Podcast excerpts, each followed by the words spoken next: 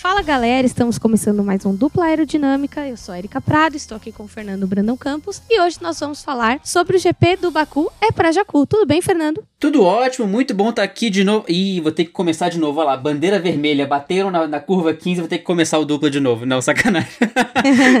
Tudo bem por aí também? Tudo certo. A gente teve uma corrida digna do, do Azerbaijão, né? Que desde 2017, quando entrou no calendário, foi 2017 ou 2016? 17, eu acho. Desde 2017, quando entrou no calendário, foi que nem o, a, o comercial da sessão da tarde. Causou muita confusão, exceto ano passado, que essa corrida não aconteceu, né? Ou aconteceu o Azerbaijão? Azerbaijão não aconteceu ano passado, nenhuma das de, de rua rolou. É, ano passado não rolou. E em 2019 foi um GP bem morno. Até que eu lembro que a gente fez, a gente gravou o podcast falando que a gente criou muita expectativa e, infelizmente, as nossas expectativas estavam ali para serem é, frustradas. Como toda expectativa. Crie unicórnios, mas não crie expectativas. Unicórnios não existem mais expectativas, pelo menos, né? Unicórnios não vão deixar você tão frustrado. E aí a gente começa a falar sobre essa corrida comentando sobre o Max Verstappen, que inclusive, meu, hoje estava o dia perfeito para quem é fã da Red Bull. Até que um pneu estava no caminho, no caminho estava um pneu. Eu acho impressionante que em um minuto e meio de dupla a gente falou de criar unicórnios. É um poder de, de,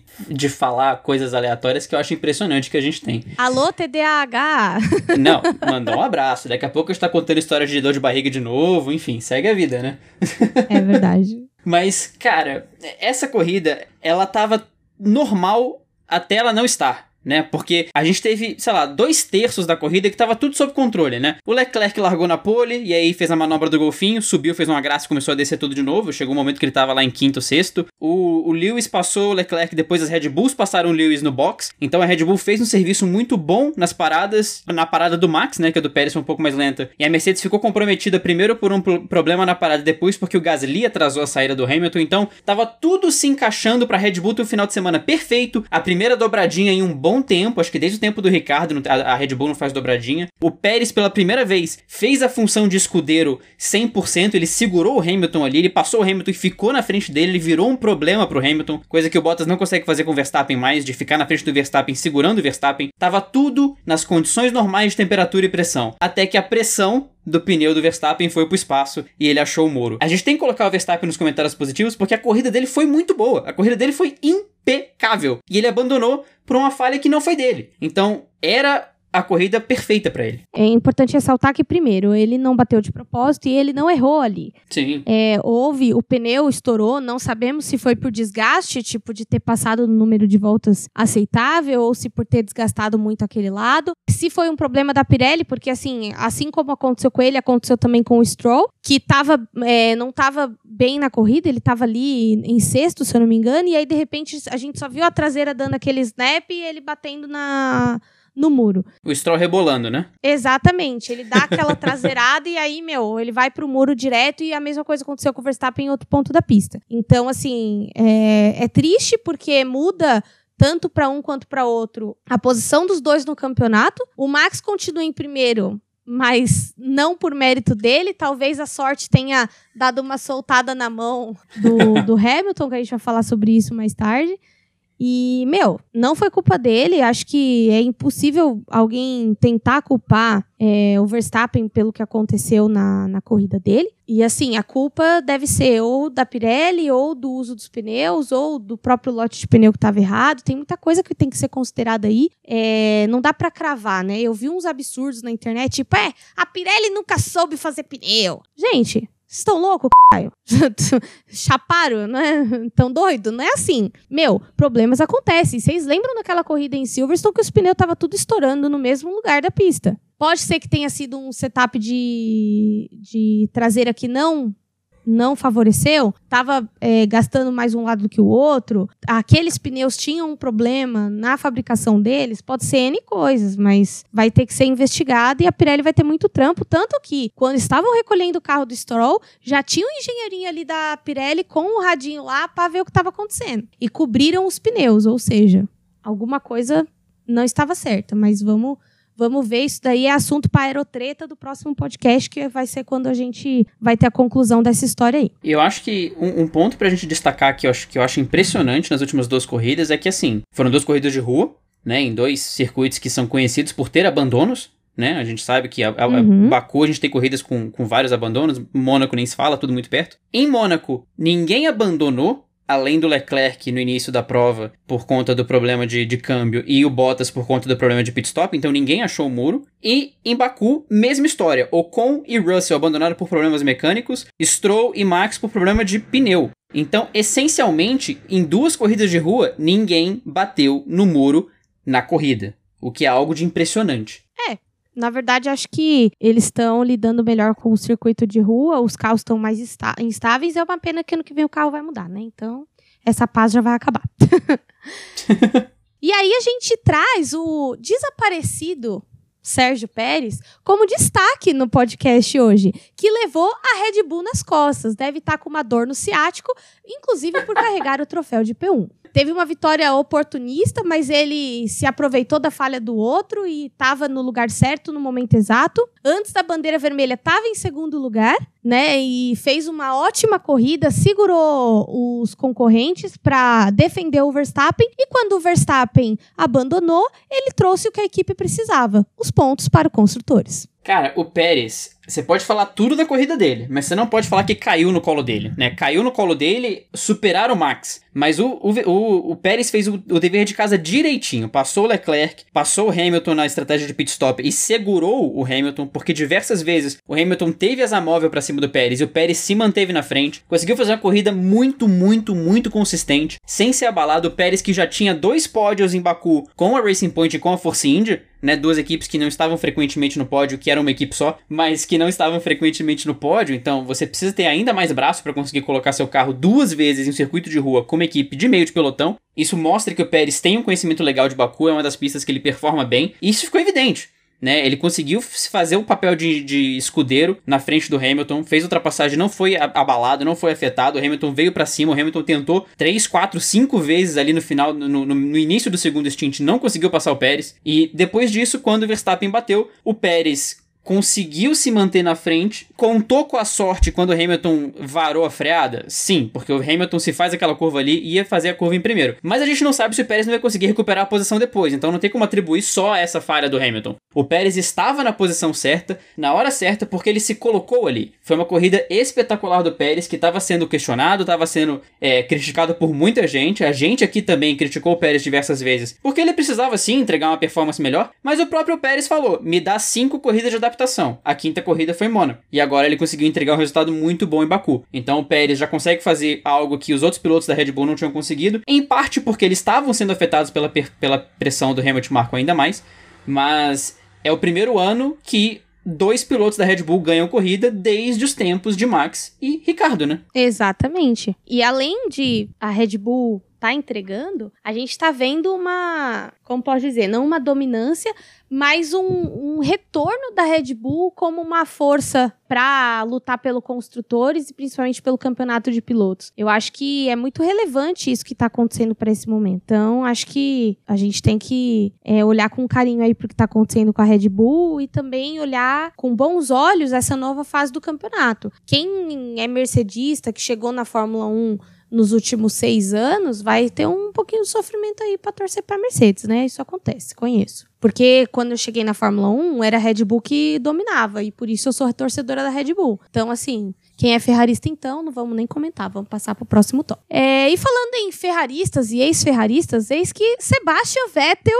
volta aos seus anos dourados e estava no pódio hoje em segundo lugar. Ele iniciou a corrida em P11, e foi para P1 e fez uma corrida impecável. Parada de boxe impecável. Não bateu, não errou, fez ultrapassagem, segurou quem queria ultrapassar ele. Cara, esse é o Vettel que eu conheço. Ele fez uma corrida a lá Vettel 2012, 2013. O, o Vettel, ele fez a mesma coisa que, que ele tinha feito em Mônaco para conseguir vantagem. Ele fez o overcut, parou depois para conseguir superar os principais concorrentes ali que estavam mais perto dele. Sim, ele chegou a dominar a corrida, né? Ele ficou pois em P1 é. por umas seis ou sete voltas. Pois é, ele esticou o stint dele para conseguir sair na frente. E depois dessa parada, na relargada, ele conseguiu fazer uma ultrapassagem espetacular em cima do Gasly e depois foi para cima do Leclerc. Então, tal qual o Pérez, ele se colocou numa posição para conseguir tirar uma vantagem do que podia acontecer. Logo depois da batida do Stroll, ele já, já se colocou em quarto, ele já estava ali beliscando um pódio, ele tentou ir para cima do Hamilton, mas Mercedes contra Aston Martin não vai rolar, né? Ele tentou, conseguiu ele chegar a 2.3, mas ele não conseguia passar disso e voltava para 3 logo depois. Mas se beneficiou primeiro da batida do Verstappen, aí já estava em terceiro, e aí depois com o passeio do Hamilton com a freada, ui, que o Hamilton fez ali na, na, na curva 1, ele conseguiu capitalizar para um P2. Resultado impressionante pro Vettel, primeiro pódio da história da Aston Martin, isso vale o destaque. Um piloto Sim. que estava sendo, tava sendo questionado, sabe lá Deus por quê, né? Porque a gente sempre fala, o Vettel é, é tetracampeão, o Vettel ganhou corrida com a Toro Rosso, o Vettel isso, o Vettel aquilo, tá aí, gente. O Vettel se acostumou com o carro e vem trazendo resultados muito bons para Aston Martin. Enfim, uma segunda etapa de carreira do Vettel que honra o que foi a primeira etapa, né? Agora não tem Sim. aquela cara melancólica. Ele tá saindo como um cara, não saindo esse ano, né? Mas ele tá terminando a carreira como um cara que ainda consegue, que, que ainda tem braço para isso. Inclusive, você falou do Ui! Essa semana eu descobri o que, que o cara fala na naquele áudio. Que ele fala assim: eu vou mandar o meu último Wii! É, exatamente, Wii. exatamente. Eu descobri essa semana o que ele falava. Eu tentei por meses descobrir o que ele falava. E aí eu achei esse, esse áudio em. É, lento. E aí eu consegui ouvir o que ele fala. Então foi bem isso, né? Ele mandou o último Wii, né? E Wii pra fora da pista. Foi engraçado. E eu tô muito feliz com o pódio do Vettel. Todo mundo sabe que eu sou torcedora do Vettel. Eu sempre defendi o Vettel aqui nesse podcast. E passei pano mesmo, porque eu acho que, cara, não é fácil você sair de um carro totalmente aéreo, que nem é o Red Bull, para você ir para um carro motor, que nem é o, o carro da Ferrari. E ele, assim, tá dando resultado e eu espero que ainda eu veja muitos pódios do, do Vettel e que ele leve a Aston Martin a um lugar bom, porque ele, ele é um piloto que levanta equipe. Foi ele que levantou a, a Red Bull e ele vai levantar a Aston Martin, eu tenho certeza. Vai ainda ter alguns anos aí de carreira pela frente, a não ser que ele quiser parar com tudo aí, que tem muito piloto que já tá de saco cheio desse rolê da Fórmula 1 aí, né? Mas ele não, não parece ser um deles. É, e tá, assim, os humilhados sendo exaltados, né? O cara foi demitido por telefone, então chupa Binotto.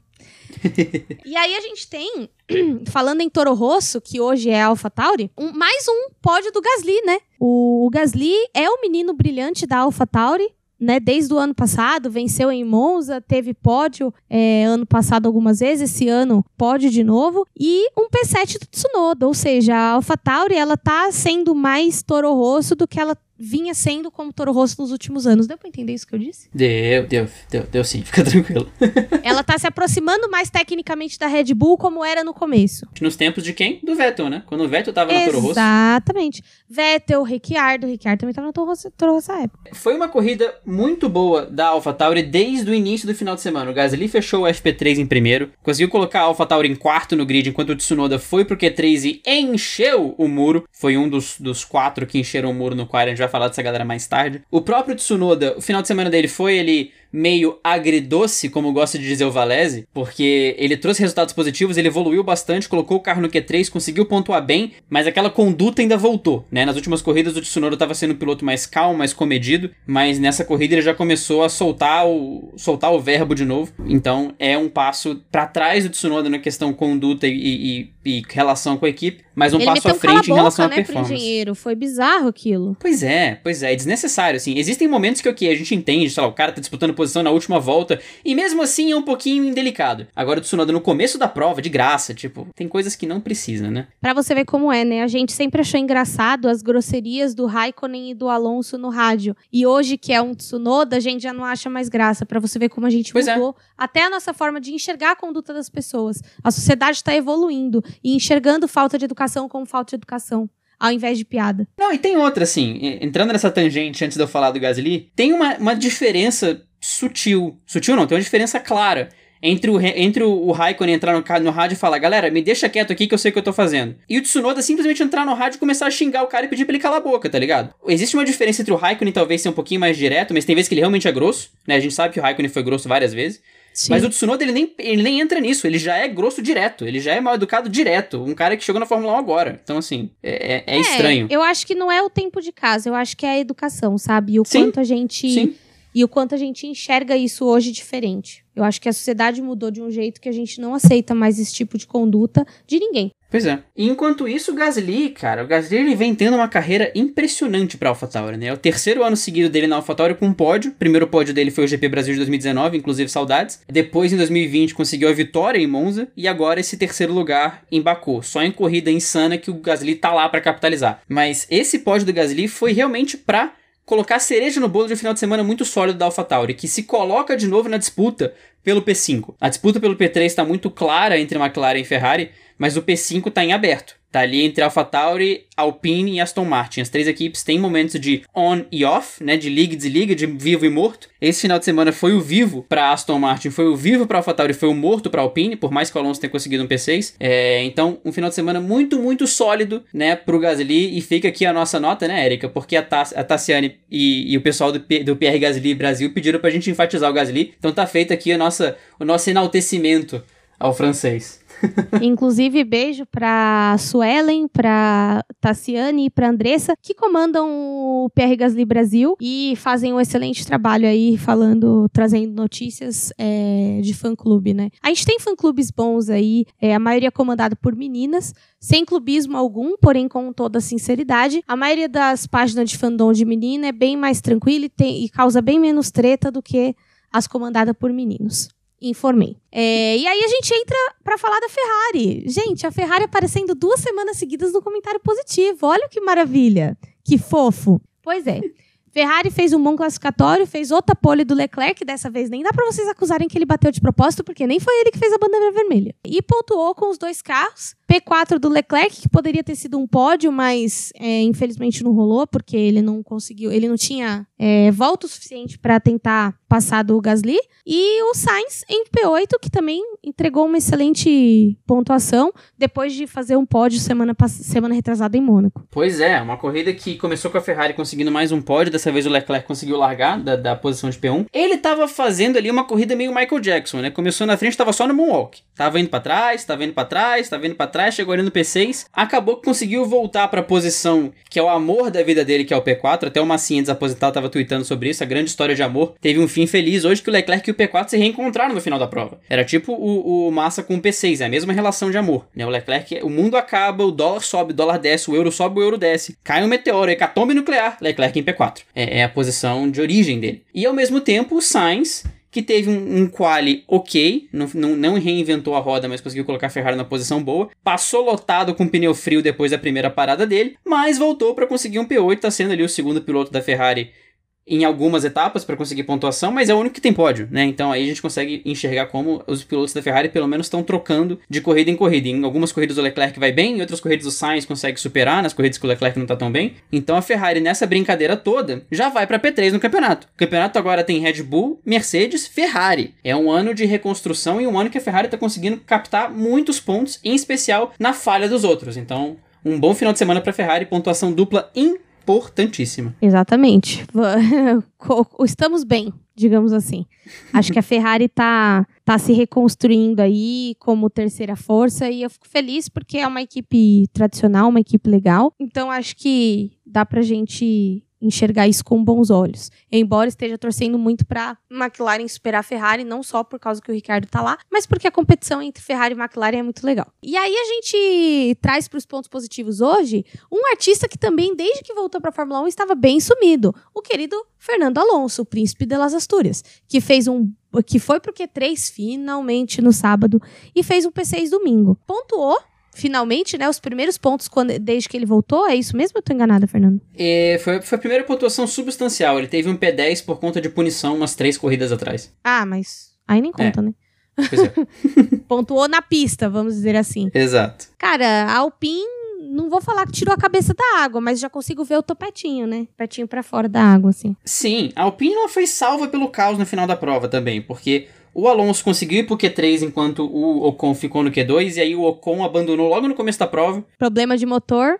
Exatamente. A equipe muda de nome, mas os problemas continuam os mesmos. É igual quando você volta com seu ex. No começo tá tudo lindo, depois já não tá mais. Só mudou a cor da chaleira, né? Era chaleira amarela, agora é chaleira azul, pô. Não, não, não mudou muita coisa, não. É, é bem isso, entendeu? E o Alonso, ele largou ali, acho que foi em P9, se eu não me engano. Mais uma vez, outra corrida Michael Jackson, só no Moonwalk, caiu, caiu, caiu. Só que na relargada da bandeira vermelha, ele passou três carros em três curvas, pô. Foi uma relargada espetacular do Alonso. Conseguiu garantir um P6 que também foi importantíssimo para a Alpine. Que a Alpine, é, é, eu acho que é uma das equipes mais difíceis de ler esse ano. Assim, tem, tem corridas que a gente sabe se a Red Bull tá bem, ou se a Aston Martin tá bem, ou se a AlphaTauri tá bem. A Alpine é difícil de ler, ainda mais porque ela não aparece tanto. Mas um P6 muito bom pro Alonso, por mais que não tenha aparecido muito na corrida, apareceu na pontuação, garantiu aí 8 pontinhos para sua conta e para Alpine também numa corrida que o Ocon nem conseguiu participar direito. É, o Ocon realmente tá, tá bem sumido. Na verdade, a Alpine, os carros não estão muito legais, né? Então acho que. Eu acho que a Alpine ela tá numa fase que ela vai ter que se provar aí se ela quiser. Se ela quiser continuar bem nos próximos anos, né? Porque a Alpine a gente já sabe que já teve um problema com esse negócio da mudança de nome, que a Renault já queria acabar com a equipe, então, né, eu espero que eles consigam capitalizar aí bons resultados para continuar com a equipe, fora que o carro azul é bem bonito, né? Uhum. É, e aí a gente fala agora da McLaren, que assim, a McLaren tem tido atuações tímidas, porém funcionais. Então, assim, tiveram resultados estrondosos? Não. Mas pegaram um P5 com o Norris e o P9. Tanto o P5 quanto o P9 foram é, afetados pelo abandono tanto do Verstappen quanto do, do Hamilton, porque antes do abandono do Verstappen, o Norris estava em P8 e o Ricardo estava em P10. E aí depois, o, quando o Hamilton abandonou, o Norris foi para P5 e o Ricardo para P9. Então, é, foi Assim, eles pegaram, aproveitaram a condição de corrida para ter um bom resultado, mas a McLaren precisa decidir se é quente ou se é frio, né? Porque é um pódio, uma atuação bosta, um pódio, uma atuação bosta. Parece a micareta do chiclete com banana. Eu, eu quero pedir para todo mundo, meu comentário vai ser esse, tá, gente? Volta 20 segundos no episódio e ouve a Erika falando de novo. Tá, tá discreta, mas tá funcional. Essa é a frase da McLaren esse ano. Ela não aparece, o Norris não recebe muito tempo de câmera, o Ricardo também. Ele não recebe tanto tempo de câmera na corrida, mas os dois pontuaram, pô. E o Norris, bem ou mal ali, tava brigando por um P3 na última volta. Ele quase passou o Leclerc na briga do Leclerc com o Vettel, que o Vettel defendeu, defendeu, e de repente o Leclerc sobrou pro Norris. Então a McLaren tá tendo um ano que, ok, eles não aparecem, sim, mas estão brigando pelo P3 de novo, dessa vez com a Ferrari. E o Ricardo vem na briga para se acostumar com o carro, mas o domingo foi um sinal interessante, né? No sábado ele bateu,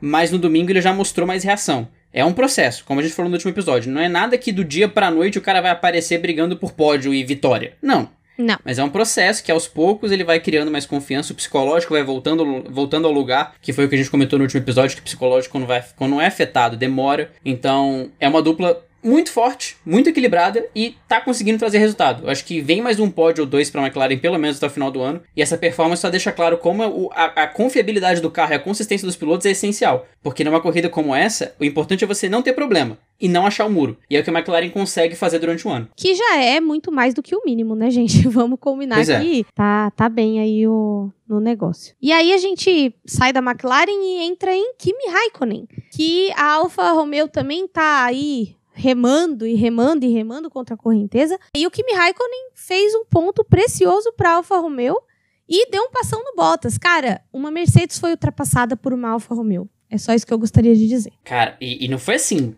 passada. O, o, o Kimi e depois o Giovinazzi, há de se ressaltar, não tomaram conhecimento do Bottas. O Bottas estava completamente sumido, a gente vai ter muito tempo para falar mal do Bottas depois. Foi um final de semana completamente irreconhecível dele, mas por que, que é bom falar dele? Porque nessa corrida o melhor finlandês foi Kimi Matias Raikkonen. Simples assim, né? Conseguiu mais um pontinho, ele que estava zerado. Agora só quem tá zerado são as Williams e as Haas, né? As duas Alfa Tauri, as duas Alfa Romeos, perdão. Conseguiram um ponto, o Giovinazzi tem um e o Kimi tem um. E a gente sabe que como para quem não tem nada metade é o dobro, como a, Alfa, como a Jesus, tô chamando de AlphaTauri toda hora. Como a Alfa Romeo já tem dois pontos, essa oitava posição tá praticamente garantida para a Alfa Romeo, que ainda deve conseguir mais um ponto ou outro no, no futuro, né? Resta saber quem vai segurar a lanterna no final do ano. Mas, como você disse, a Alfa Romeo tirou a cabeça da água no quesito equipe pequena né? A gente sabe que a Alfa Romeo tá longe de brigar por pódios constantemente, tá longe de brigar por pontos constantemente, mas é uma equipe que não fica lá embaixo igual todo Q1 que a gente sabe que são as Haas e o Latifi, né? A Alfa Romeo consegue brigar para ir para um Q2. O Giovinazzi colocou a Alfa Romeo no Q3 em Mônaco. Então é um carro que, ok, tá longe de ser incrível, mas já é um carro né? Não é uma carroça, não é um troço que anda, é um carro. E a Alfa Romeo aos poucos está conseguindo se reerguer com uma dupla de pilotos legal. A gente consegue confiar agora já no, no Giovinazzi. O Kimi, não tem nem o que contestar do Kimi. E nessas corridas malucas, que, que vira resta um, que vira um caos completo, a Alfa Romeo vai capitalizar. E tá aí o Kimi trazendo mais um bom resultado e dando um passão no Bottas. é, foi ridículo pro Bottas, foi incrível pro pro Raikkonen pra gente saber, né? Que tem gente que chora, tem gente que vende lenço e o Raikkonen tá vendendo lenço na desgraça do Bottas, que já não é pouca, né? Vamos combinar. Caraca, mas você tá com frase boa hoje, hein? Que isso? É que eu tava cagando. é brincadeira. Ai, é, é, deixa pra lá, né?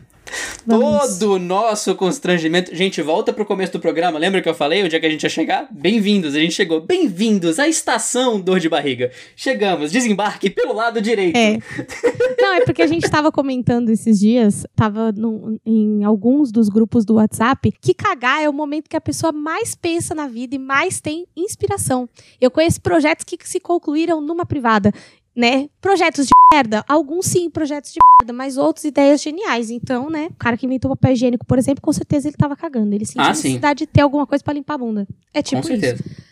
O, o, banho também. Eu acho que o banho é um momento de muita reflexão. Eu sim, tenho. Um, eu, um, eu pro... resolvo muitos problemas no banho.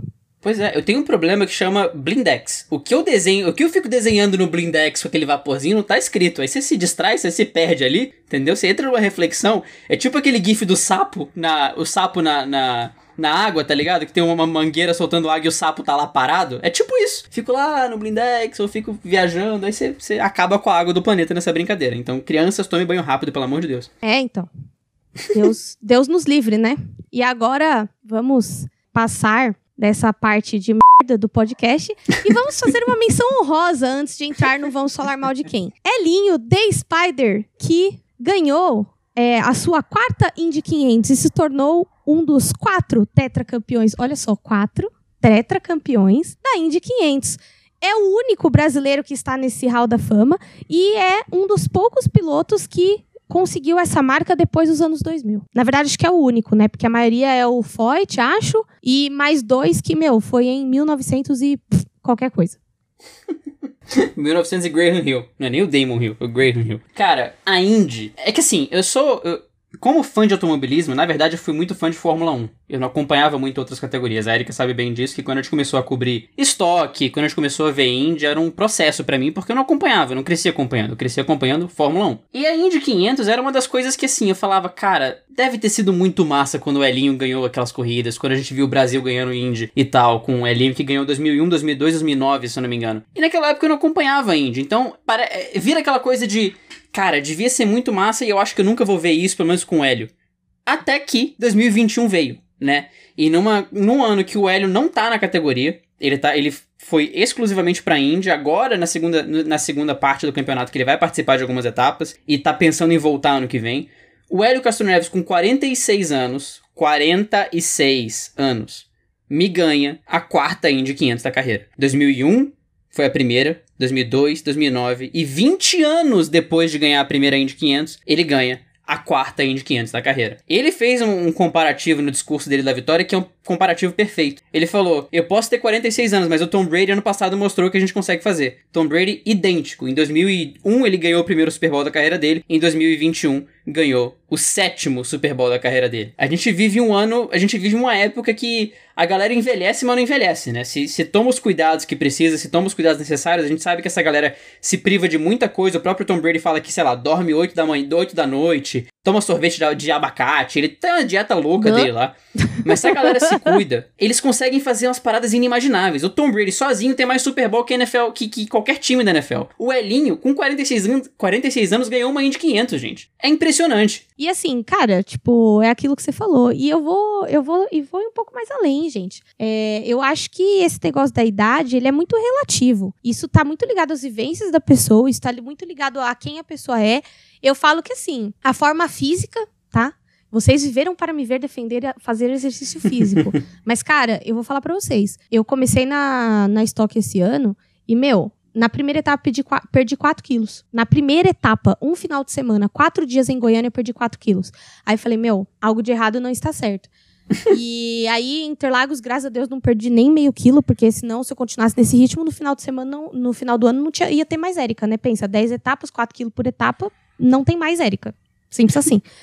e, e aí, eu, aí eu comecei a, a, a ver que é o exercício físico. Eu não faço exercício físico todo dia, gente, eu sou preguiçosa. Eu faço exercício físico duas vezes por semana lá na, na equipe. Não é obrigatório, mas eu faço porque eu gosto, porque me faz sentir bem, né? E meu dia rende, né? E dá um pique. Então imagina essa galera que faz uma preparação física e tal. Fazer exercício é chato? É, é chato pra cacete. Eu odeio, por exemplo. Mas funciona, né? A gente tá vendo aí Elinho campeão da Indy em com 46 anos e Tom Brady campeão do Super Bowl com 46 anos, muito mais em forma do que muito jovenzinho aí que tem um jogadorzinho ruim, né? Mas não... Enfim, vamos deixar isso daí pro pessoal do, dos podcasts NFL.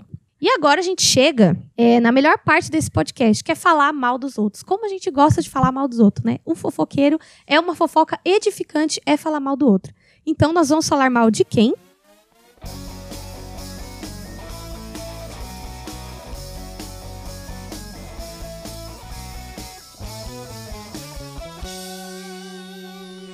E hoje, Fernando, a gente começa falando mal do Walter e Bottas. Bom, gente, sei lá, né? Já virou cliente VIP do Vamos Falar Mal de Quem? Que, meu, hoje ele conseguiu a proeza de, com uma Mercedes, terminar frente, apenas à frente das Williams e da Haas. Se semana passada a gente teve que defender ele, hoje nem sua mãe vai te defender, Bottas. Infelizmente, a gente vai não estar passando pano para você. Pois é, o Bottas já largou em P10, né? E aí teve um argumento tipo: "Ah, mas o Bottas ele tava dando o vácuo pro Hamilton na primeira saída de box dele". Ok, argumento aceito. Vamos ver o que ele faz na corrida. Na corrida ele não fez nada. Ficou preso atrás das McLarens. O Ricardo já estava chegando no Bottas para fazer ultrapassagem. Aí o mundo acabou e o Bottas conseguiu ser ultrapassado pelo Latifi. O Bottas, Valtteri Bottas, de Mercedes, foi ultrapassado por Nicolas Latifi de Williams. É que aí a Williams conseguiu devolver a posição pro Bottas da maneira mais estúpida possível. A gente vai chegar nisso mais tarde. Mas cara, como é possível? Como é possível? Sério, como? Bottas, Bottas, pelo amor não de Deus. Não sabendo que era uma estupidez, foi lá e fez. Sim! Não, e é impressionante, gente. Porque a gente defende, a gente fala que o Bottas foi contratado para isso, que não sei o quê. Mas ele foi contratado para ser escudeiro, não para ele sumir completamente e não conseguir trazer resultado algum.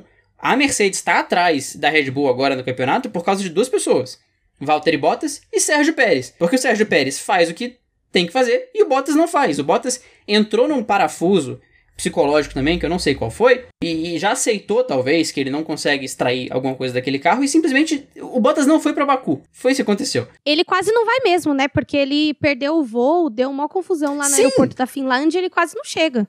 Inclusive, foi, teve uma pessoa que tweetou isso. Falou, Bottas, o universo te deu sinal para você não correr esse final de semana.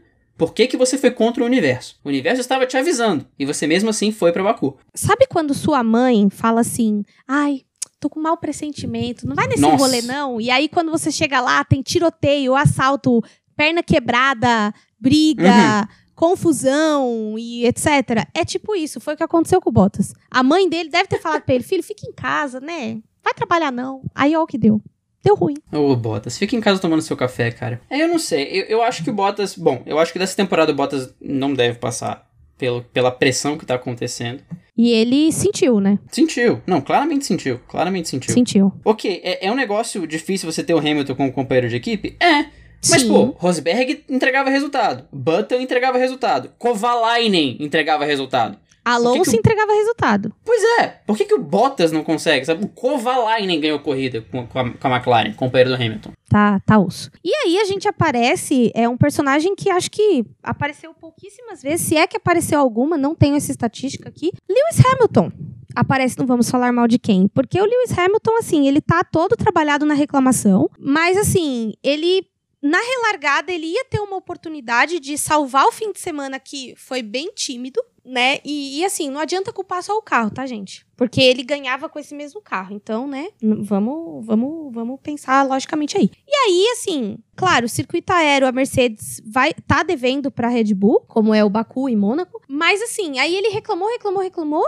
Chegou na hora, fez o ui e saiu, né? Até já deve ter saído é, a explicação do que aconteceu com ele, que eu realmente não sei. Eu sei que deve ter sido alguma coisa em freio, porque o carro passou direto na curva, ou seja, ele só pode ter não freado. Já era, né, gente? Acabou a corrida ali na penúltima volta para ele. Cara, o Hamilton, assim, Quando eu tava fazendo a pauta, eu não sabia onde colocar o Hamilton, porque querendo ou não, ele tava tirando leite de pedra com o carro e ele poderia ter ganhado a corrida. Então, até a última, até aquelas três últimas voltas, o Hamilton tava tendo uma performance suficiente para ele ir pros comentários positivos. Mas se todo mundo erra e vai pro vamos falar mal de quem, nada mais justo, né? Eu acho que colocar ele na, no, no, nos comentários positivos seria só usar o crédito que ele tem, mas ele cometeu um erro. E saiu a explicação né? Inclusive o rádio do Hamilton depois da corrida é um rádio que é, é, até impressionante, porque o Hamilton, o que aconteceu? Ele apertou sem querer, na hora que ele foi dar, na hora que ele foi trocar a marcha para cima, na hora que ele foi dar o upshift, ele apertou o botão do Magic Mode, que eles usam para aquecer o pneu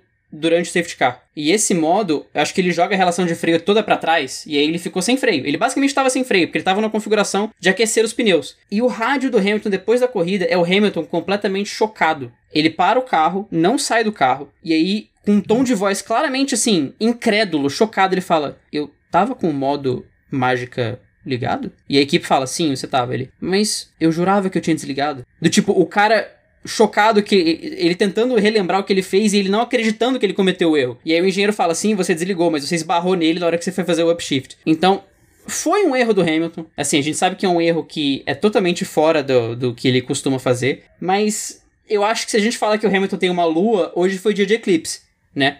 Porque, ok, ele ia perder ponto pro Verstappen, de repente o Verstappen bate, e aí a gente fala, a lua do Hamilton voltou, o Hamilton ia sair totalmente desfalcado da corrida, e de repente ele consegue vantagem em cima do Verstappen, mas aí os dois saem zerados de Baku. Verstappen e Hamilton saem 100 pontos. Primeira vez em 54 corridas que o Hamilton não pontua. Primeira vez desde o GP dos Estados Unidos de 2012 que nenhuma Mercedes pontua. Faz tempo. Então foi um erro que deixou o Hamilton claramente transtornado depois da corrida, meio que chocado que ele tinha cometido esse erro, mas até os grandes erram. Um beijo para essa efeméride aí, beijo pro Valese e pro Jonatas que efemérides.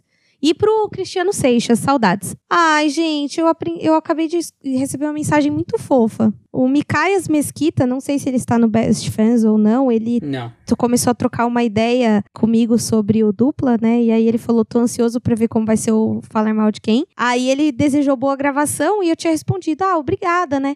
Aí ele, ai, tava com vergonha de falar. É, estava com vontade de trocar uma ideia sobre motorsport e carreira no automobilismo. Tô começando mecânica agora, um pouco por sua causa. E queria um direcionamento de alguém que tem mais experiência que eu. Ai, gente. Oh, meu coração. Coisa fofa. Não aguento esses que jovens. Deus. Ah, Ai, Deus. gente, eu tenho muita saudade de quem a Erika era nessa época, sabia?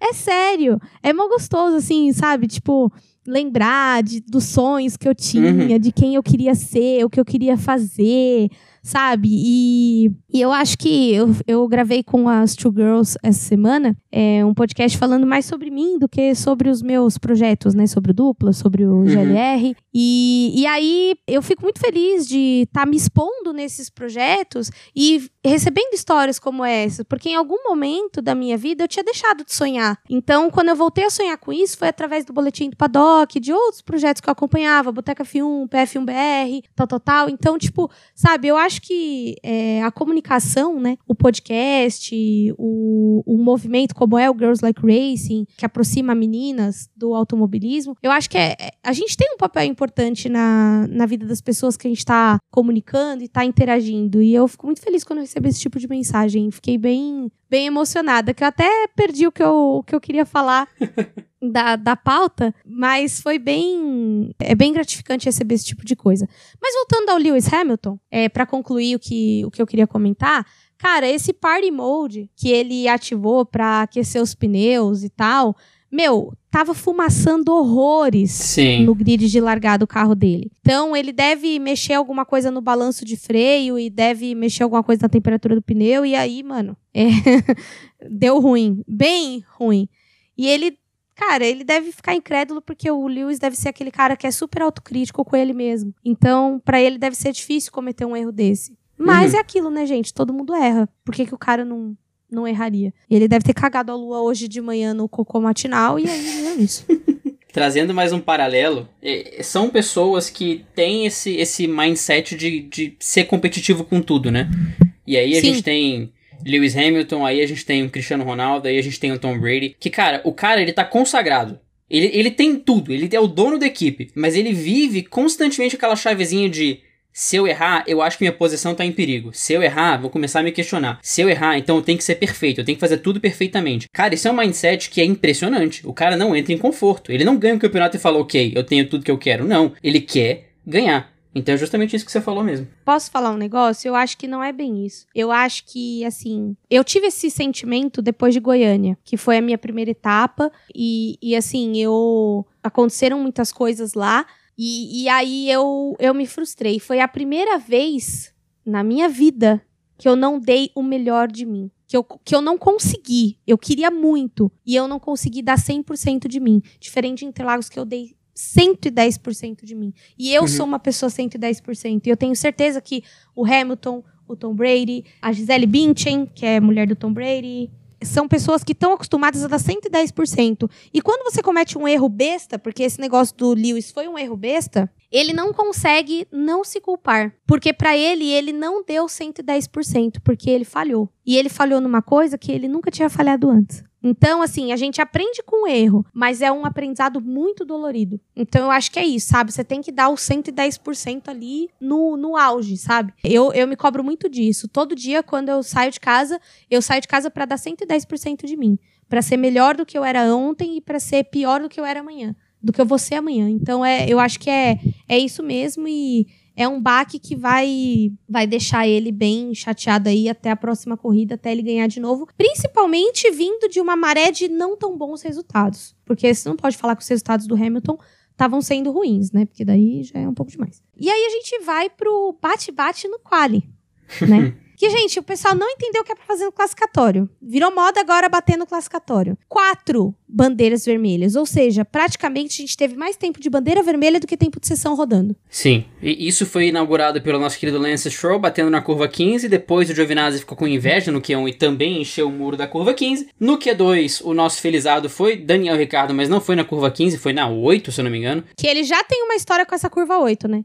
Pois é. E aí depois foi o nosso querido Yuki Tsunoda, que também carimbou o muro. Isso trouxe uma reação do nosso querido Fernando Alonso, que aí cabe o debate aqui, né? O Alonso falou que ele acha injusto às vezes que quem bate mantém a volta, né? Porque na Indy, na, na, na Indy entenda a categoria, não Indy, Indy 500. Na, na IndyCar, quando você bate no qual e causa uma bandeira amarela, uma suspensão de, de, de, de, de sessão, você perde a sua volta. E querendo ou não, a galera que bateu, especialmente o Tsunoda, por exemplo, que bateu nos últimos segundos do, do quali, atrapalhou muita gente. Então o Alonso é, é um dos pilotos que está mais vocal sobre isso, de que quem bate causa uma vermelha no quali que atrapalha muita gente, deveria perder o tempo de volta. E portanto, o Tsunoda largaria de décimo, por exemplo. O Giovinazzi e o Stroll, tanto faz, que eles nem marcaram volta, né? Eles iam largar de último e penúltimo, inevitavelmente. Mas no caso do Tsunoda, isso ficou. Isso seria um fator preponderante. Eu tenho meus lados de debate e, e de, de, de, concordar e discordar, então, como diria nossa querida filósofa contemporânea Glória Pires, eu não posso opinar sobre isso, eu não tenho capacidade de opinar sobre isso. Você tem capacidade de opinar sobre isso ou seremos todos Glória Pires? Ora, ora, se não é o dono do Singapura Gate, falando que quem bate de, no classificatório tem que ser desclassificado, né? Enfim, a hipocrisia. O Alonso, quando não caga na entrada, caga na saída. É impressionante como às vezes ele fala uma, uma groselha dessa. Meu, não tem nada a ver. Acidente acontece, bandeira vermelha acontece. Não tem que ter tempo deletado por isso. E o cara já fez o tempo. Se ele atrapalhou, paciência, incidente de corrida acontece. Às vezes, meu, de um classificatório pro outro começa a chover e fode a galera que que fica para depois. Tipo, sabe? Acho que é. O Alonso tá ficando velho mesmo, tá ficando ranzinza, tá reclamando demais de coisa que não tem nada a ver. Principalmente com o rabo que ele tem, né? Que vai daqui até Santos e volta umas quatro vezes. É, enfim. E aí a gente cai num tópico, polêmico esse tópico. Pirelli. Que dois pneus estouraram, como está escrito aqui na pauta, sem aviso prévio. e aí ocasionando as batidas. Gente, é, assim, para quem tem carro de rua, se você estourar um pneu a 60 por hora, você já vai perder o controle do carro e possivelmente bater. Num carro a 300 por hora, que nem é o Fórmula 1, 190 nos trechos mais baixos, ou até 70, 80, enfim, nos trechos de baixa lá, meu, é muita velocidade, entendeu? E o carro faz exatamente o que fez o carro do Stroll e do Verstappen. Assim, pode ser um problema de pneu? Pode.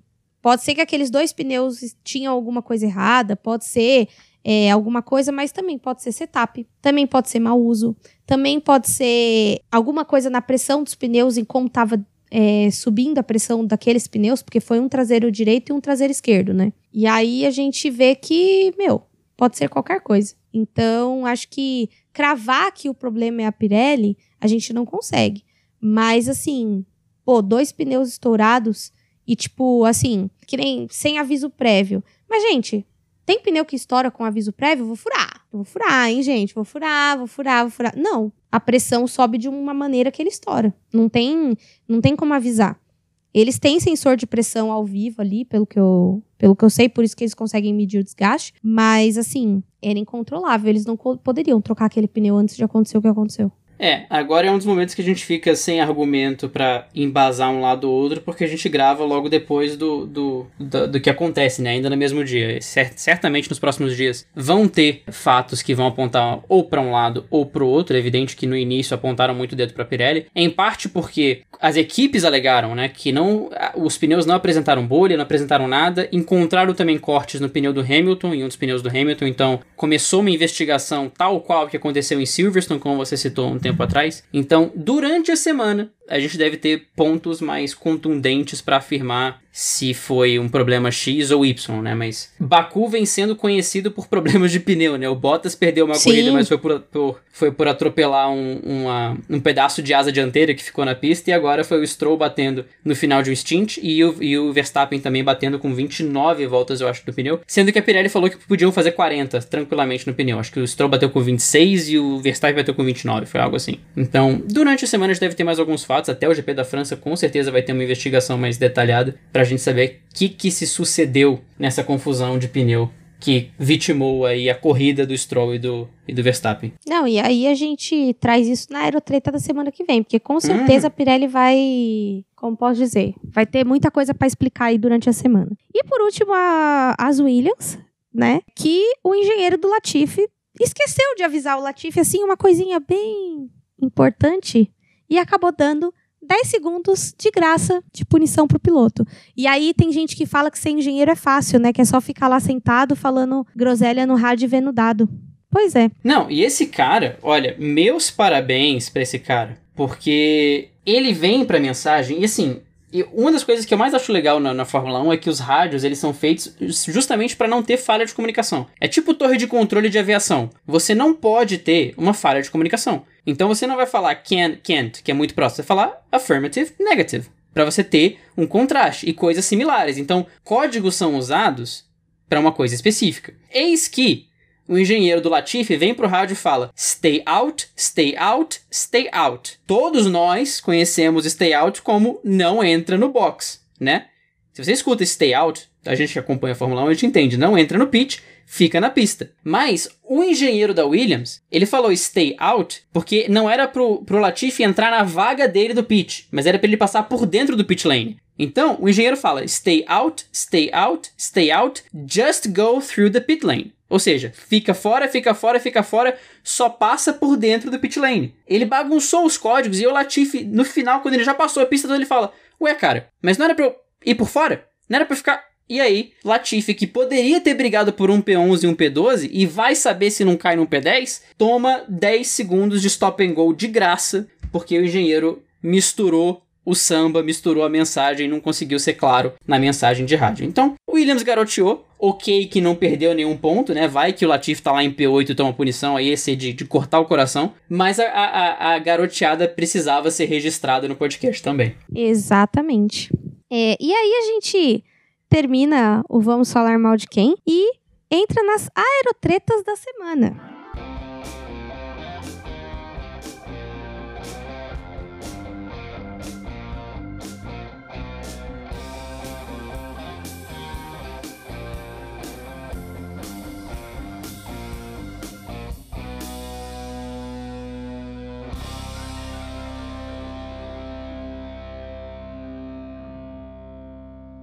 Que inclusive a única aerotreta que está acontecendo é, para variar, Red Bull e Mercedes com a guerra de protestos. Porque assim, ninguém protestou nada. Mas aí um vê o outro fazendo outro negócio. Ah, vou protestar. vou protestar. Vou protestar. E aí fica aquela fofocaiada e aquele negócio e ninguém protesta nada e etc. Só pra. Assim, eu, eu ouvi sobre isso na, na transmissão, mas eu, eu não É, assim, eu não me aprofundei na questão, mas o que, que a, a Mercedes está alegando? A Mercedes alega que a Red Bull está usando uma asa traseira mais flexível, mais mole do que o permitido por regulamento. Né? Por quê? É, é, feito um teste de resistência da, da asa, né? É colocado um peso na asa e ela não pode mover mais que um grau. E só que quando a asa está no carro, em ação, as pressões são diferentes. Então pode ser que ela esteja passando no teste, mesmo assim seja mais mole. E aí a Mercedes está nessa faz uns 15 dias já, vou protestar, vou protestar. E até agora não protestou nada. Então, ou seja, só agita na hora da treta finge que não foi com ela e vai para casa a... chorando, entendeu? Eu acho que se é pra tretar, então vamos tretar, né? pois é, fica aquele negócio de, de diz que me disse, porque começou justamente com isso, né? A Mercedes querendo protestar uma asa traseira flexível da Red Bull. Eis que a Mercedes ameaça, fala da asa traseira, que não sei o que, que tá fora do regulamento, que tua mãe nasceu pelada, que você. toda aquela ofensa. Tua mãe nasceu pelada. E aí a Red Bull fala assim: tá bom, protesta minha asa traseira que eu protesto a sua dianteira. E aí as outras oito equipes do grid estão lá. Ih, eu não deixava, hein? Ih, olha lá. Ih, mandou essa. Então tá toda essa guerra fria, porque se um protestar, o outro protesta. É igual a época da Guerra Fria que se um bombardeasse, o outro bombardeava de volta. Então tá todo um clima tenso e dramático. O pessoal achou que esse protesto vinha agora depois de Baku, mas não veio. Até porque todo mundo se prejudicou de um jeito ou de outro, né? Só o Pérez que ficou de boa. Tá todo mundo morrendo, se afogando e o Pérez tá lá tranquilo tranquilo, todo mundo se ferrou de alguma forma. Então, em Baku não veio protesto, e em Baku as, asa, as asas traseiras de Mercedes, Ferrari e Red Bull foram analisadas com mais cuidado durante a corrida, tinha os adesivos para fazer essa análise. Então, pelo menos isso foi analisado, mas essa guerra pode escalar para algo físico e, e, e, e, algo efetivamente legal, caso uma das equipes queira. Acho que vai acontecer nas próximas duas corridas? Não, mas vai ficar esse joguinho psicológico por um bom tempo, até porque Christian Horner gosta de uma treta e o Toto Wolff não gosta de ficar calado. Então, temos aqui um suco perfeito para dar treta. O puro cli... É, é a pura torta de climão, né? Exatamente. E agora a gente começa o encerramento desse podcast com as classificações. Fernando, como está a classificação de pilotos do campeonato? Mudou bastante, inclusive. Max Verstappen ainda é o líder, ainda com 105 pontos, e Lewis Hamilton ainda é o segundo, ainda com 101 pontos. Então, entre os dois, nada mudou. O mais curioso é que Hamilton e Verstappen não pontuaram, mas Hamilton tem 101 e o Pérez, em terceiro, tem 69. Mesmo com uma corrida sem os dois pontuarem, o abismo ainda é gigantesco entre o P1, P2 e o P3. Sérgio Pérez agora é o terceiro com 69 pontos e Lando Norris tem 66. Charles Leclerc tem 52 em quinto, Valtteri Bottas em sexto lugar com 47 pontos. Carlos Sainz vem em sétimo com 42 e Pierre Gasly em oitavo com 31 pontos. Sebastian Vettel com um pódio agora vem em nono com 28, dois pontos a mais que Daniel Ricciardo em décimo com 26. Fernando Alonso vem em décimo primeiro com 13, Ocon tem 12, a Alpine agora está bem equilibrada em pontos, Lance Stroll tem 9, Yuki Tsubasa tem 8, Kimi Raikkonen tem 1, Giovinazzi, o deus italiano, tem 1, e aí vem Mick Schumacher, Russell, Mazepin e Latifi ainda zerados. O Mazepin na frente do Latifi. Há de se ressaltar, o Mazepin tem um resultado melhor que o Latifi esse ano. A coisa ficou feia pro nosso querido canadense. A competição com zero pontos é algo surreal, né? É. Mas enfim, é, no consultores nós temos Segue o líder Red Bull com 174 pontos. Em segundo, a Mercedes com 148 pontos. Em terceira, a Ferrari com 94 pontos. É seguida acirrada pela McLaren com 92 pontos. Em quinto, temos a AlphaTauri com 39 pontos. Em sexto, a Aston Martin com 37 pontos. Em sétimo, Alpine com 25 pontos. Aí, muito longe, temos a Alfa Romeo em oitavo com dois pontos e a Haas com zero e a Williams também com zero, respectivamente em nono e décimo lugar. E agora nós vamos falar de um campeonato que não é um campeonato dos best fans Fernando, quem foram os best fans do Twitter essa semana? Olha, só queria dizer que tem hat-trick nos best fans hoje, viu, galera? Fiquem de olho porque alguém poderia ter pedido música. Vai, vai chegar nessa pessoa em breve. No Twitter nós tivemos a Carolina Souto de Assis e o pessoal do Vamos Falar do FUM, que não só retuita todos os nossos episódios, que comenta sobre nossos episódios no Twitter, como também em todos os programas dele sempre comenta sobre o duplo. Então, muito obrigado pra galera do Vamos Falar de Fum e para todos os portugueses que chegam, sempre tem mais um, mais dois, mais três, mais cinco em cada corrida. Então, é muito bom ter vocês por aqui. Espero que vocês gostem e espero que vocês se acostumem com o nosso, nosso português e nosso vocabulário. Além deles, tem a Julie Vieites, que por alguma razão eu coloquei duas vezes no Twitter, Fabrício Dutra, Letícia Aikoff, nome de famosa, Anderson Barreto, sonoplasta da galera, Carolina Figueiredo, também do Vamos Falar do Fum, Max Souza, Ítalo Lopes, McLaren Depre, que é sempre o impostor, Letícia Drobô, Érica Fioranelli, também nome de famosa, que inclusive já tá babando nas camisas da Ferroviária que ficaram lindas esse ano. José Henrique Moraes Oliveira, nome de autor de livro, famoso, né? Tem mó nomão de autor. Esse, essa obra de José Henrique Moraes de Oliveira. Você estuda na, na sua sétima série, quando você está estudando sobre o período barroco da literatura brasileira. Gabriela Dias, João Felipe o Pantera, do nosso querido Brasília Wizards, que sempre comenta sobre o podcast no Twitter. Roberto Barreto, mais um integrante da família Barreto que aparece por aqui. Carlos Valese, que falou sobre o dupla durante a corrida de hoje. Pierre Gasly Brasil, que também comentou sobre, sobre nós na corrida e pediu pra, pra gente enaltecer o Pierre Gasly. E o enaltecimento está feito. E por último, mas não menos importante, porque ele tá aqui desde o início, Mauro Carvalho. E no Instagram, Erika Prado. No Instagram tivemos Júlia Vieites, o Julinho Ferreira, Jonatas Belo, John Braga, Patrick Lisboa, Arthur Apóstolo, Anderson Barreto novamente, Carolina Figueiredo, Figueiredo, pintando a casa, barra, vamos falar de full. que inclusive pintando a casa porque ela estava escutando o dupla e pintando a casa dela. Temos a Luana Clemente, o Bernardo Ximenes e o Luiz Felipe de Carvalho. É, no Apple Podcast, nós tivemos o nosso querido Léo Alves, jornalista, nos acompanha e virou um amigo pessoal, tanto meu quanto do Fernando. E agora o Fernando vai tocar um áudio para nós. E de quem mais seria o áudio, se não do nosso do sonoplasta, sonoplasta da, da, casa galera. da, da galera. Anderson Barreto fechou um hat-trick, ok? Anderson Barreto foi best fan no Twitter, no Instagram e mandou áudio. Então, meus parabéns. Que inclusive, agora que eu tô pensando, o Anderson pediu música, tá? Eu vou tocar o áudio dele. A gente comenta sobre o áudio dele, depois eu toco a música que ele pediu. Agora que eu me toquei que ele pediu música. Então, é um best fan perfeito sem defeitos. Ele já pediu a música antes de saber que poderia pedir música. E nós viramos o quê? O Auto Radio Podcast. Exatamente. Beijo pro. Bani, pro Cássio, pro Valese, pro Cello e pro pessoal do Auto Radio. Oi, Fernando. Oi, Erika. Tudo bem? Queria perguntar para vocês o seguinte. É sobre agora essa segunda relargada do Hamilton ter passado direto e, enfim, é ter terminado em último. Eu queria saber a opinião de vocês pelo seguinte. Eu tava percebendo na segunda relargada muita fumaça nos freios dianteiros do Hamilton. Tanto que ele, quando ele vai dar o ato da freada em si, é, ele acaba passando reto direto. Será que o problema do Hamilton foi, foram os freios de fato? Ou será que foi um conservadorismo dele para ele não fazer a trajetória da, a trajetória da curva, acabar errando e acabar fazendo um strike? O que, que vocês acham? Um abraço para vocês. Bom, a gente já respondeu, né, o, o áudio do Anderson, que realmente foi uma, uma falha de procedimento, vamos chamar assim, do Hamilton, que ele tava com o party mode ligado e, enfim, aí deu no que deu, ele passou da reta, provavelmente porque o, o freio não, não respondeu da, da forma correta. E aí a gente teve esse preju aí enorme. Pra ele, claro, né? A corrida deu um pouco até de emoção na corrida, o que aconteceu com ele, né? E agora, é, a música que o Anderson pediu, que foi muito engraçado isso aqui. Ah, você recebeu também a música então? Não, não Não? recebi a música, não. Ah tá, achei que você ia tocar daí. Não. Pois é, Anderson Barreto apareceu no meu WhatsApp, meio-dia e 40, falando: Oi, Fernando, beleza? Mandei um áudio pra vocês no Anchor e toma esse áudio aqui pra vocês colocarem no episódio. Não sabendo que ele ia receber um áudio, que ele ia receber o direito de pedir uma música, ele pediu. Vou tocar agora pra vocês.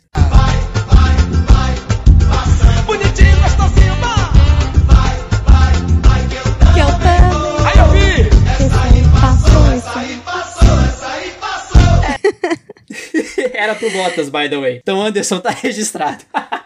Inclusive, eu já tava aqui, ó, quase levantando e fazendo a coreografia, gente. Quem viveu os anos 90 fez muita coreografia dessa música. Ai, eu adoro. Saudades. É, enfim, muito obrigada, Anderson, pelo áudio e pela lembrança dessa música que vai entrar pra playlist do Dupla Aerodinâmica, com certeza. Bom, galera, e ficamos por aqui, né? Começamos o. é, estamos fechando o programa de hoje. Voltamos no próximo programa, que é no GP da França. Pra me encontrar nas minhas. Pra encontrar o dupla. Vamos primeiro por dupla nas redes sociais, arroba Aerodinâmica no Twitter e no Instagram. Pra se tornar Best Fan, é só marcar a gente no Instagram, lembrando que seu perfil tem que ser aberto e nos marcar nos stories, ou então no Twitter, mencionando arroba Aerodinâmica, falando sobre a corrida ou sobre o programa. Pra me encontrar nas redes sociais, arroba Eri Coke no Instagram e arroba Eri underline Coke no Twitter. Às vezes eu não respondo ou demoro muito pra responder, mas eu juro que um dia a resposta chega. tá bom, gente? É, sigam também é, peço a vocês para seguirem o Girls Like Racing, que a gente tá trazendo bastante conteúdo novo, então tá bem legal. E é isso aí, eu fico por aqui. Um abraço, até semana que vem e até a- o GP da França, que vai dar sono pra caramba, a gente já sabe, mas ok, a gente vai esperar. Se você quiser me encontrar nas redes sociais, arroba FBrandocampos no Twitter e no Instagram, também dando meu espetáculo nas- redes sociais do Dupla com a Erika. Se você, querido ouvido, nos escuta pelo Apple Podcast, não deixe de deixar as 5 estrelinhas, porque elas são muito importantes para nós. E faça como o Léo Alves, que deixou sua recomendação lá. Palavras do Léo Alves. Claro que vocês são incríveis e merecem a maior, a maior avaliação possível, mas estou escrevendo só porque o Fernando sempre diz que as estrelinhas são muito importantes. Que prazer ser best fan no DA. Muito obrigado, Léo. Você é uma fofura. Melhor, melhor concededor de carona que a gente teve indo pro kart dos podcasters, inclusive. Um abraço aí pro Léo Alves, que... Jonatas, o Léo tem, tem adesivo, tá? Só fica registrado aqui rapidinho. é... e se você quiser mandar um áudio pra gente, como o Anderson fez, tem um link na descrição de cada episódio do Dupla pra você clicar e mandar um áudio com a sua voz bonita e garbosa pra ela aparecer aqui no Dupla e a gente comentar o que você mandou de mensagem. Eu vejo vocês daqui a duas semanas pro podcast do GP da França. A expectativa é a última que morre, a primeira é a paciência. Um abração pra todo mundo, lava a mão, usa máscara, fique em casa, não lambe o corrimão, come legumes. Eu espero que você tenha declarado imposto de renda, que se não declarou, meu amigo subiu no telhado. A PF bater daqui a pouco. Érica, deixa sua última recomendação pras pessoas, um conselho de vida. Usem máscara PFF2, lave a mão com álcool gel, não aglomere, não vá no barzinho, não vá na festinha. O Covid pode deixar você mortinha. Um grande beijo e até a semana que vem. Algum conselho astrológico? A lua tá em Ares, alguma coisa assim, ou tá tudo certo? Ai, não sei de nada, gente. Tá tudo louco. Deve ter uns três planetas retrógrados e então, né? Vamos tentar viver em paz e comunhão essa semana. Se não der, paciência, né? Mas vamos seguir tentando. É isso.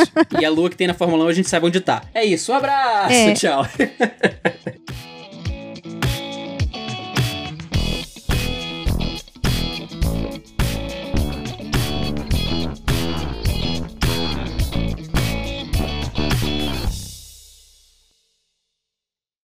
Se se- semana passada a gente teve que defender ele, hoje nem sua mãe vai te defender, Botas. Infelizmente, a gente vai não estar passando pano pra você. Tá rolando um bombardeio aqui? Deixa eu esperar o bombardeio rolar. Você está ouvindo? Está ouvindo? Tá saindo pra você o bombardeio ou não?